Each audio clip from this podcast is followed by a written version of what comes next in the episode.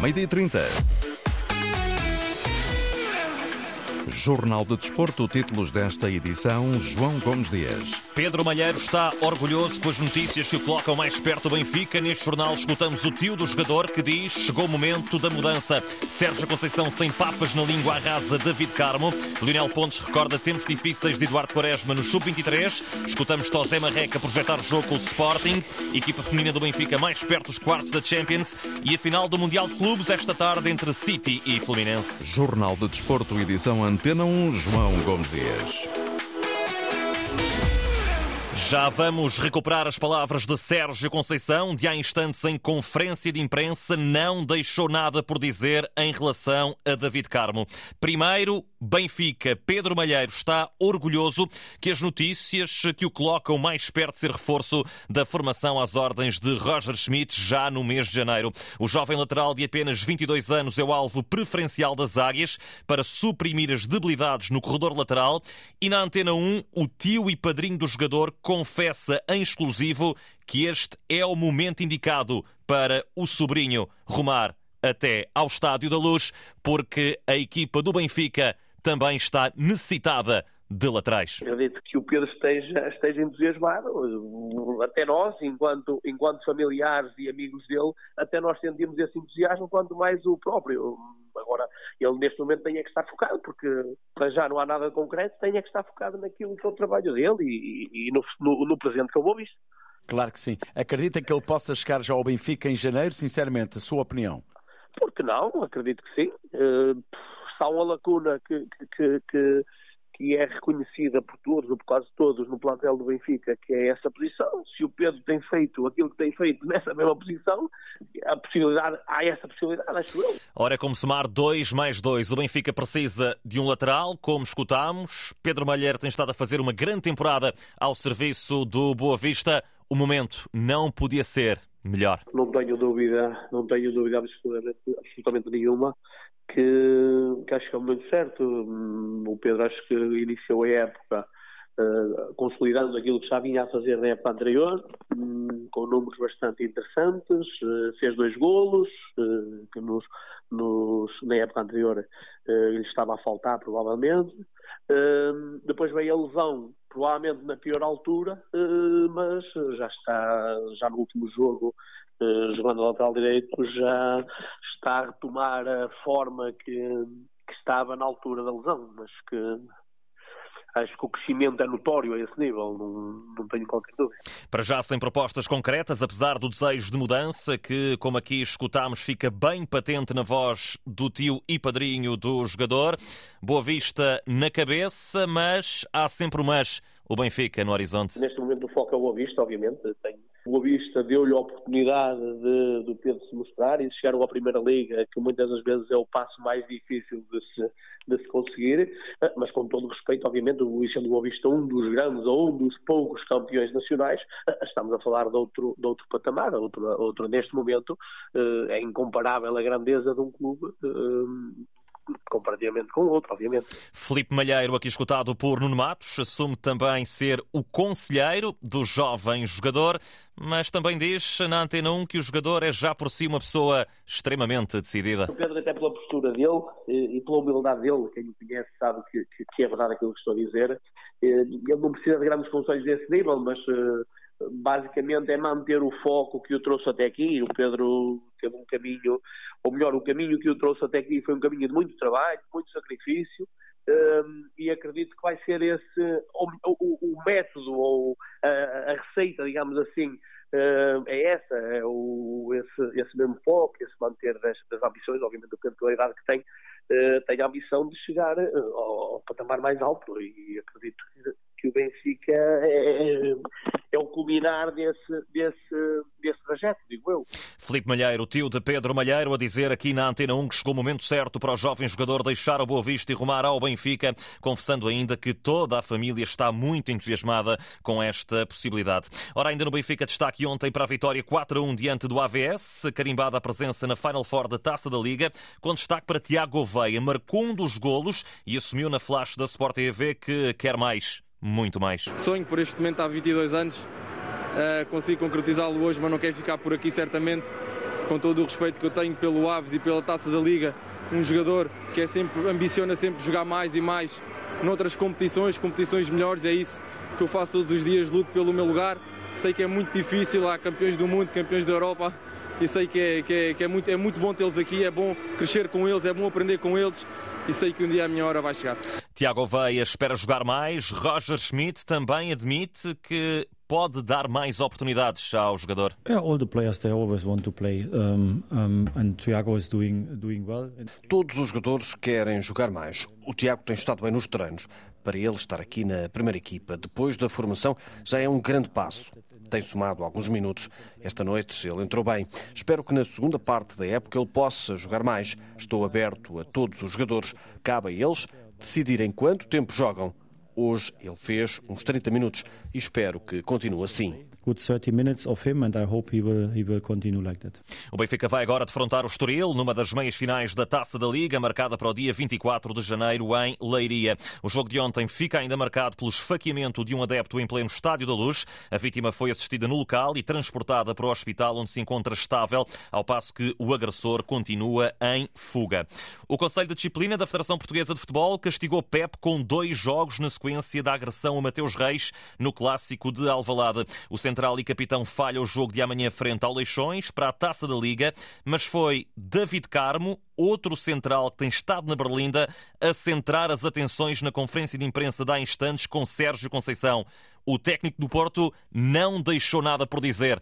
É escutar com toda a atenção. Em relação ao atleta que frisou, é sabido, porque hoje, eh, infelizmente, eh, a comunicação social sabe de uma forma muito rápida muitas das vezes, ok, não, não na, na, na verdade, ou a verdade na, na sua totalidade, uh, mas muito, muito, muito rapidamente as notícias vêm cá para fora e é um facto que a nível, a nível disciplinar uh, houve um mau comportamento do atleta, uh, a nível desportivo eu acho que é um atleta que tem que competir e neste momento está atrás, não só a nível emocional como a nível técnico-tático, está atrás dos outros jogadores que jogam na mesma posição da equipe principal e poderá também estar, isso depois depende do Folha, atrás do, do, do, dos jogadores, eh, neste caso da equipa B, o Romão, o Gabi, enfim, uh, depende do, do empenho. Pode até estar atrás dos atuais jogadores da equipa B, depende do empenho. As palavras de Sérgio Conceição em relação a David Carmo. Sobre o jogo de amanhã, diante do Leixões, que já não vale de nada a ambas as equipas. O Estoril já passou no grupo à Final Four.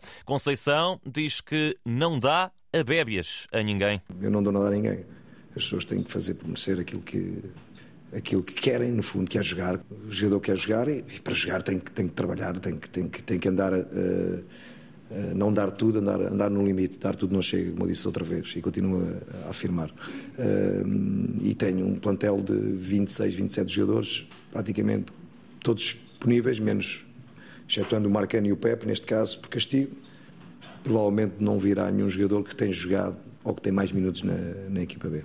E Sérgio Conceição não gosta que o jogo seja encarado, como se diz na gíria, para cumprir calendário. O Porto tem de ganhar, sim ou sim? Não há nada que cumprir calendário, até pela adesão uh, todos os sócios, simpatizantes, adeptos do Futebol Porto e por aquilo que, que nós temos uh, observado. Uh, está são de casa cheia está muito perto disso, num jogo que, para nós, infelizmente, que estamos fora desta, desta competição. Uh, por isso, máxima, máxima seriedade. Leixões uh, foi visto como todos os outros jogos que fazemos e nas diferentes competições temos que, que, entrar em campo com esse espírito uh, para ganhar o jogo. As palavras de Sérgio Conceição na antevisão ao Porto Leixões, marcado para amanhã às oito e meia da noite, para seguir aqui na rádio com informações de Paulo Vidal. Para amanhã, igualmente agendado o Tondela Sporting. Leões precisam apenas do empate para seguirem rumo à Final Four. Ruben Amorim vai projetar a partida às quatro e meia da tarde, mas do lado do Tondela fala esta hora o técnico Tosé Marreco, numa conferência de imprensa acompanhada pelo jornalista Joaquim Reis. Joaquim, muito boa tarde. Vamos escutar as ideias do técnico da formação Beira. José Marreco que disse que este jogo será difícil, mas o que é importante é deixar uma boa imagem e uma boa imagem que uh, a preparação foi igual a qualquer outra. Agora a responder sobre qual a tática preferencial para o jogo de amanhã. Vamos ouvir. Essa parte tática mais, mais do aspecto defensivo é aqueles, é aqueles pormenores que, que, que, nós preparamos durante a semana e que eu também não, obviamente, eh, não vamos, não vamos, não vamos explorar aqui, mas sabendo que o Sporting tem um ataque à profundidade fortíssimo, ao mesmo tempo tem um jogo entre linhas, se, se, se os alas, se, se, os avançados recebem entre linhas, são fortíssimos, tem dois médios sempre com, com uma grande capacidade de construção, tem alas uh, muito fortes e um jogo exterior muito forte, portanto, e nós preparamos para esses, para esses momentos todos. E, e, e, agora é a resposta em campo, porque podemos ter toda a organização, podemos ter toda, toda, toda, toda uh, o jogo bem definido daquilo que temos que fazer.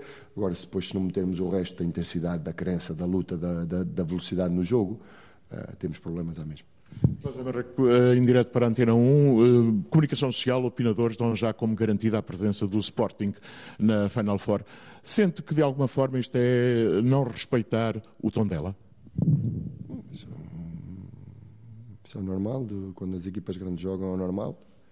É, eu a sua cara também não tinha visto por aqui, portanto hoje foi o primeiro dia, é porque cá veio o Sporting, portanto é, é normal isso acontecer. Uh, não, não, não, não, não, não acho nada de, de, extraordinário. O que temos que, a resposta que temos que dar, obviamente, é sempre em campo e, e fazer aquilo que temos, que temos preparado. Muito obrigado, José Marreco, treinador do Tondela, nesta conferência de imprensa, onde eh, espera um Sporting aguerrido, mas pretende dar uma resposta a condizer. A preparação, garante, foi exatamente a mesma para qualquer outro jogo. Um jogo difícil, mas em que o Tondela, segundo o seu treinador, quer deixar ficar uma boa imagem. Joaquim Reis, em direto de Tondela, a acompanhar a conferência de imprensa de José Marreco na projeção desse eh, Tondela Sporting, que já lhe disse, está marcado para amanhã às seis da tarde. Do lado dos Leões, perspectiva-se novamente a titularidade de Eduardo Quaresma, sempre e quando Coates não recupera. O jogador, o jovem jogador do Sporting pode novamente ocupar um dos lugares de central na equipa às ordens de Rubén Amorim, depois de ter estado muito bem diante do Futebol Clube do Porto. A análise na Antena 1 é feita também por Lionel Pontes, que treinou o jogador nos sub-23 do Sporting. Tive a oportunidade de ver ao vivo o jogo. Uh, e não me surpreendeu a exibição do, do, do, do Eduardo Quaresma. Uh, conheço muito bem. Uh, do ponto de vista das suas competências defensivas, é um jogador muito competente a defender. Tem um bom timing de desarme, tanto que se verificou neste jogo não acusou a responsabilidade do jogo e desta vez, do ponto de vista da, da, do seu rendimento, teve um rendimento elevado, quer a defender, quer a atacar, mas muitas vezes o rendimento do jogador é associado à qualidade coletiva da equipa, que ajuda muito depois individualmente eu poder uh, jogar uh, conforme o modelo de jogo definido. E ele realmente fez um bom jogo. E será este o ponto de viragem na carreira de Eduardo Quaresma? O bom rendimento do jogador dá-lhe a possibilidade de repetir novamente o próximo jogo. O treinador foi claro, precisa fazer mais jogos, mas precisa ser mais consistente nos jogos que faz. E essa consistência tem a ver com o trabalho diário, com aquilo que faz durante a semana. O Eduardo é um jogador que confia muito nas suas qualidades técnicas, porque realmente tecnicamente é um jogador evoluído, é um jogador com capacidade de passe, de recepção, de condução de bola e até decisão, uh, mas é um jogador que precisa ter um rendimento no treino uh, e um foco maior no seu trabalho diário para que depois possa reproduzir toda essa todo esse foco, essa atenção e esse rendimento no jogo. Escutado pelo jornalista Nuno Matos, Lionel Pontes fala com conhecimento de causa. Recorda que nem sempre foi fácil trabalhar e lidar com o talento inegável que tem Eduardo Quaresma. Já era um jogador com potencial, mas que eh, muito irregular no seu trabalho diário, muita brincadeira. Fizemos ver várias vezes, muita conversa, muito, alguns castigos pelo meio, no sentido de ele melhorar o seu rendimento, de melhorar a sua prestação diária porque essa é que lhe poderia proporcionar no futuro a possibilidade de passar para a equipa principal, a possibilidade de fazer mais jogos, a possibilidade de ir à seleção. Portanto, eh, eh, o comportamento que ele tinha era um comportamento que todos os treinadores, e eu inclusive, tivemos sempre esse cuidado de ele poder melhorar o seu rendimento no treino para poder eh, beneficiar disso no futuro e na competição que, que estava inserido. Lionel Pontes a recordar alguns dos momentos mais delicados com Eduardo Quaresma, central do Sporting, espreita um lugar no 11 para esse duelo de amanhã diante do Tondela, às 6 da tarde, para seguir aqui na rádio com o relato de João Correia. Recordo, o empate chega para a formação do Sporting chegar à Final Four, mas o Tondela ainda tem uma palavra a dizer. Ora, quem se apurar neste grupo vai depois defrontar o vencedor do grupo onde estão Nacional Braga e Casa Pia. Nesse sentido, Nacional e Braga vão defrontar já hoje. Braga precisa de vencer. Nacional já não tem argumentos para chegar à próxima fase. É o Casa Pia que está na expectativa. Perante todas estas contas, do lado dos minhotos, Artur Jorge não acredita que os madeirenses já eliminados facilitem hoje na partida. A ambição passa por ganhar para entrarmos e para podermos disputar a Final Four. Do outro lado, temos uma equipa que já não tem essa possibilidade, mas com toda a certeza eh, vai procurar fazer um jogo eh, em busca de, dessa mesma vitória também. Já do lado do Nacional, Tiago Margarito quer manter a tendência de vitória que a equipa traz da Segunda Liga. Qualquer que seja o nosso desafio, eh, seja contra equipas de maior nomeada, de menor nomeada, não olharmos a símbolos, não olharmos a nomes, não olharmos se o jogo interessa pontualmente ou se não interessa. O nosso foco é sempre ganhar uh, e felizmente temos, temos feito renascer essa cultura de vitória e vamos querer mantê-la. Nacional Braga, hoje às 8 e um quarto da noite, para acompanhar aqui na rádio com relato de Duarte Rebolo. Como dissemos, o Braga está obrigado a vencer. Caso contrário, é o Casa Pia que segue em frente na competição. Ainda no futebol nacional, joga-se hoje para a segunda Liga, jornada 15 com duas partidas. Às 6h45 da tarde, a União de Leiria recebe o Passos de Ferreira. Às 8h45 é vez do Belenense jogar em casa com o líder Santa Clara. De ontem vem o empate que aproxima a equipa do Benfica da história, a equipa feminina. As encarnadas empataram 1 a 1 na casa do Eintracht de Frankfurt e estão cada vez mais perto de chegarem aos quartos de final da Liga dos Campeões. O Benfica pode mesmo garantir esse apuramento já na próxima jornada, quando jogar com o Rosengard na Suécia. O encontro está marcado para dia 25 de janeiro. Manchester City e Fluminense jogam esta tarde a tão desejada final do Mundial de Clubes. Um frente a frente em busca da glória intercontinental e com Pep Guardiola à procura de rechear ainda mais o palmarés. É muito difícil chegar a esta final. Tivemos que ganhar a taça dos Libertadores ou a Liga dos Campeões. E as duas competições são difíceis. É um momento único. O Mundial de Clubes é algo que fica para sempre. Não sabemos se será possível voltar outra vez. E ganhar fica para a história. Já do lado do Fluminense, Fernando Diniz reitera aquilo que tantas vezes tem sido a mensagem para fora. O resultado não é tudo no futebol. A gente vai procurar nesse jogo viver da melhor forma, não dependendo única e exclusivamente do resultado. O resultado não vai definir quem é o Fluminense, como nunca definiu, como nunca também deixei que o resultado me definisse. E ele nunca define aqueles que eu estou treinando. Para mim, eles são sempre bons, são sempre gigantes e são as pessoas que eu acredito ter nascido para poder ajudar.